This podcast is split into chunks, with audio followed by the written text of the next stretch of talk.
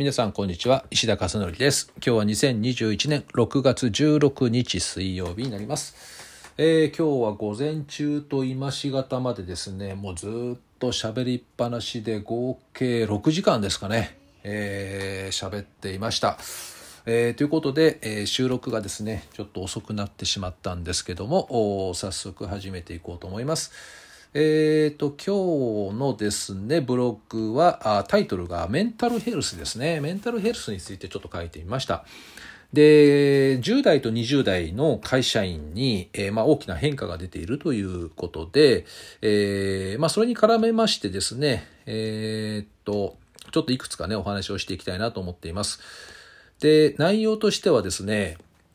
この企業に対する調査、結果が出ましてですね日本生産性本部っていうところがね出しているメンタルヘルス研究所っていうのがあってそこのデータなんですけど2019年だったかな。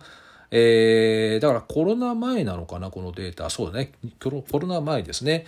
えー、のデータによるとですね10代から20代の会社員のメンタルヘルスのいわゆるうつ状態の話かな。が非常にこう伸びているということです。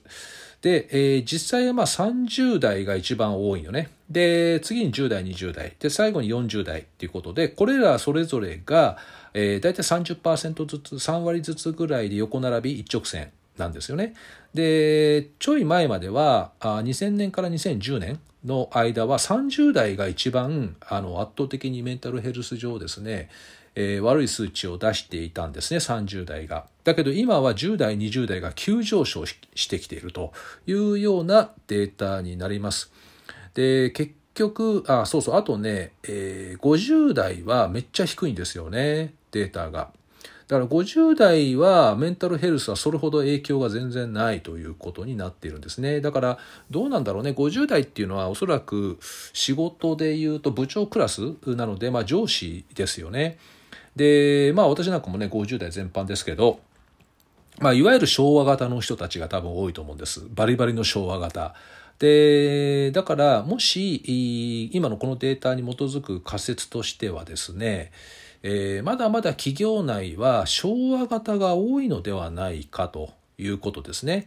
で昭和型がまあだってこれだけね、えー、心の病が少ないということと、まあ、常識的立場でもあるってこともあると思うんですけどで結局若者の年齢が下がれば下がるほど上がってきてるってことはおそらくそのジェネレーションギャップっていうのがすごくあって今の10代20代の子たちがこれからのね未来を作るんだけどもでも実際会社に入るとその世界っていうのは古い昭和の時代だったという。でそうなってくるとすごいギャップなのでそのギャップですごく押されてしまうって、えーまあ、病んでしまうということも考えられるんじゃないかなっていうことなんですよね。で以前は30代だったっていうのは中間管理職っていうことで中間管理職って板挟みだからね一番ストレスがたまる年代なんだけれどもこれはなんとなくわかるとだけど今10代20代の方がガーッと伸びてきて同じぐらいの数値まで出てるっていうことなんでおそらく企業文化が合ってないという可能性なのかなって思いますね。えー、で私はねこれよく企業研修でもお話をするんですけど企業のねその、まあ、人事部もいる中で話をするんですけど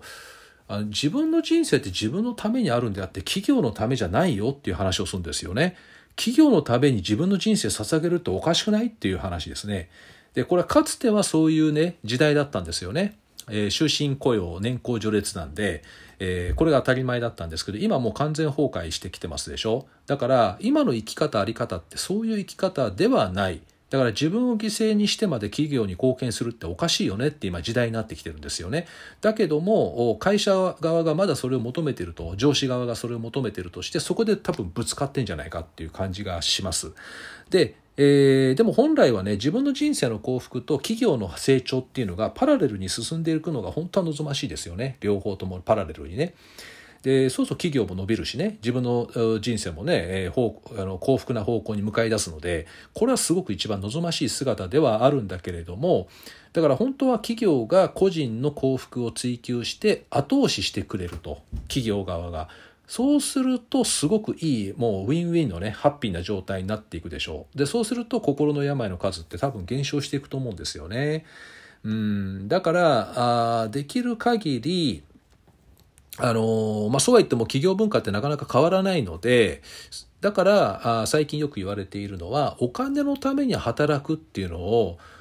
これを、まあ、これもね、一応働くことの目的の一つにはなるんだけども、これを最大の目的にしない方がいいと。いうふうによく言われてますよね。で、今後だから副業とかが一般化していくと思うので、まあ、自分の心が高まることを仕事としてやっていくことも多分可能になっていく時代だと思うんですね。あのこれからだから仕事を選ぶ人たちっていうのはやっぱりお金のためというよりも自分の成長のためとか自分がやりたいことをベースに決めていくあとすでにもう働いてしまってもうお金のためだけであの悶々と働いてるっていう人の場合は、まあ、今後副業とかそういうのが出てきたらそこで自分のやりたいことをやってみて自分の心を高めていくっていうねこういうやり方をしていく方が健全じゃないかなと思います。でこのメンタルヘルスっていう概念はこれからますます重要視されてくるので、えー、特にね今のこの10代20代の会社員もそうなんですけどね子どもたちに関してもとにかくこのわがままっていう観点ではなくて自分の才能とか能力をいかにこう社会に当てていくかっていうだからやりたいことですよね簡単に言うとね。でその結果の対価としてお金が入ってくるっていうこういうモデルをやっぱり子どもたちに教えていく必要があると思いますよね。えー、もうね本当にこの昭和が悪いわけではなくねあれはあの時代に一番ふさわしい働き方だったんだけどもその古い働き方が社会が変容しているのにまだ同じようなことをやってるとですねこうやっていろいろ圧力が出てくるっていうそういう感じで今回のデータをね見てみましたね。ね だからこれがものすごくだからあのあの貴重なねデータだと思うんですよね。でコロナによってまた働き方も強制的に変えられてしまってきてるのでただでもね日本はねせっかくこうなんかリモートが進んでもまたすぐ戻ったっつってたね。うんだからなんかねまたこの前のモデルにすぐ戻るっていうことをやっちゃうみたいですねだからなかなか変わるのって難しいんだなと思います。まあ、もちろんね全ての業種がねオンラインっていうふうにできるわけではないので何ともそこはね言えないんだけれどもでもやっぱり本来はこの50代あたりの人たちがですねえー、新しいやっぱりあの、ね、若者だったりね女性とかをなるべくねこう生き生きと働けるような環境づくりに価値観を変えていくっていうことをやった方が最終的にはその50代の人たちもハッピーにね生きていけるんじゃないかなって私は思っています。